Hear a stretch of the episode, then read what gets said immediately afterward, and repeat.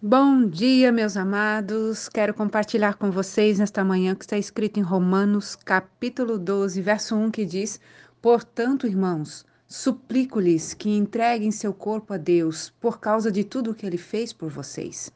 Que seja um sacrifício vivo e santo, do tipo que Deus considera agradável. Essa é a verdadeira forma de adorá-lo. Quando nós lemos esta, este verso, meu amado, minha amada, e aí nós vamos ver no verso 2, ele falando que essa é a única forma de nós desfrutarmos da, da vontade de Deus, que é boa, perfeita e agradável, nós entendemos que há uma participação nossa nesta adoração, neste reino de Deus, coisas que nós temos a responsabilidade de fazer. Então, quando eu olho para esse verso, eu entendo que é minha responsabilidade me entregar a Deus. E quando ele fala entregue seu corpo a Deus, ele está dizendo toda a sua vida precisa ser entregue ao Senhor. Às vezes nós achamos que algumas palavras que nós dissermos a Deus já é o suficiente. Mas a Bíblia nos diz que Deus tem ciúmes de nós. Ou seja, todo o nosso ser ele deseja para ele, que seja entregue uma verdadeira adoração para ele. Então, por isso que a Bíblia vai nos ensinar que quer comais, bebais, façais qualquer outra coisa, façais tudo para a glória de Deus. Deus deseja que todo o nosso ser, corpo, alma e espírito, sejam entregues a ele numa verdadeira adoração.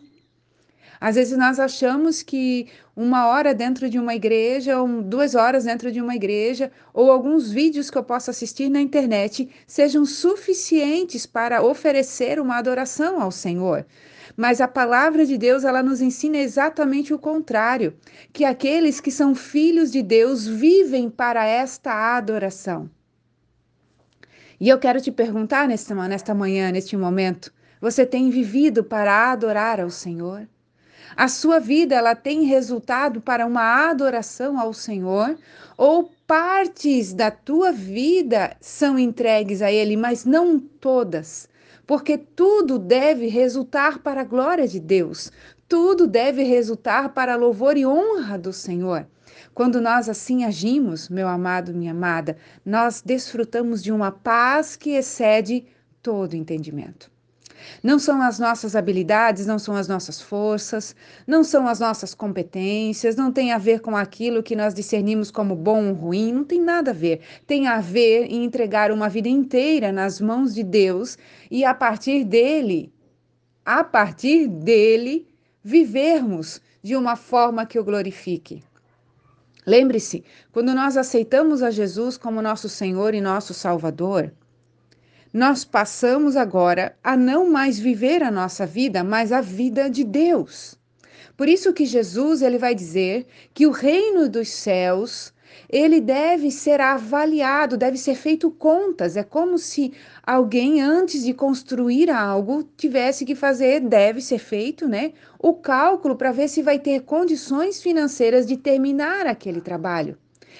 Entrar no reino de Deus e ter a Cristo como seu, seu, seu, Senhor e seu Salvador não pode ser uma atitude emocional, ela precisa ser uma atitude racional. Por isso que ele vai dizer: apresentem de forma racional um culto a Deus. Por quê? Porque eu preciso fazer esses cálculos. Eu estou disposto, estou disposta a entregar toda a minha vida ao Senhor e viver para Ele. Esta é a profundidade do Evangelho. Por isso que reino de Deus é um reino de entrega, não é um reino pela metade. As pessoas querem ser, querem ser salvas e por isso fazem uma oração de aceitação e acabou por ali. Não! Na realidade, o reino de Deus, você passa pela porta que é Cristo e a partir deste momento há uma nova vida para você. Em Coríntios, nós vamos encontrar essa declaração: quem está em Cristo é nova criatura, as coisas velhas já passaram, tudo se faz novo. Por que, que é uma nova criatura? Porque a partir de agora, você não mais viverá a sua vida pelo seu ponto de vista, ou pelas suas decisões, ou pelas suas opiniões, mas sim exatamente por tudo aquilo que a Bíblia diz que deve ser. Então é um posicionamento de entrega, de renúncia. E aí você vai me dizer, mas Alessandro, o que eu ganho com isso? A vida eterna. Você ganha uma plenitude em Deus, porque nós só somos completos, nós só somos plenos se realmente vivermos para Deus. Qualquer coisa que você fizer, que estiver fora deste reino, será pela metade. Sabe como é que funciona isso? Por exemplo, você desejou muito uma coisa e você lutou por ela. Quando você conquistou, acabou ali a graça coisas lindas e maravilhosas que nós podemos adquirir, podemos comprar, elas perdem o brilho a partir do momento que a conquista foi efetuada. Agora, no reino de Deus, a alegria, ela é permanente, porque a alegria de Deus tem a ver com paz, justiça e gozo no Espírito Santo. Quer dizer, há uma coisa diferente de Deus que passa a reinar em nós que não há uma explicação humana. Isso é reino de Deus. Agora, não existe essa plenitude se não houver uma entrega completa. Se você já fez essa entrega, você entende o que eu estou falando. Se você ainda não fez essa entrega, então hoje é o tempo, este é o momento de você avaliar a sua vida. Seja racional agora, avalie a sua vida. O quanto que ela tem sido pela metade. Porque sem Cristo nós não temos a esperança. Sem Cristo, nós não temos a perspectiva de algo melhor que nos aguarda, mesmo que nós não sabemos o que é este melhor.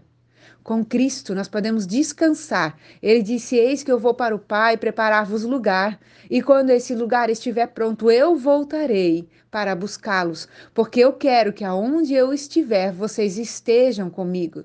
Gente, que esperança de glória é essa? Algo que nós não fazemos ainda noção, não temos como alcançar com a nossa mente humana o que Cristo está preparando, mas porque Ele habita em nós, a alegria desta esperança é suficiente.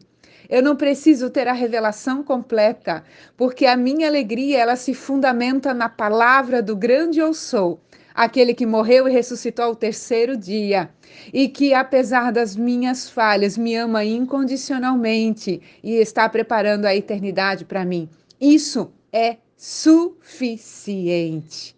Que eu e você possamos entregar todo o nosso ser ao Senhor e vivermos nesta novidade de vida. Aleluia! Enquanto eu falo isso para você, meu coração se enche de alegria. É como se eu pudesse sentir esta comunicação do mundo espiritual com este mundo físico, essa testificação do grande eu sou neste momento enquanto você ouve as minhas palavras. Que o Espírito do Senhor testifique ao teu espírito neste momento o que está acontecendo aqui e agora. Há uma manifestação do poder de Deus para gerar vida e vida em abundância em nossas vidas. Que o Senhor te abençoe e te guarde, faça resplandecer o seu rosto sobre ti e te dê a paz.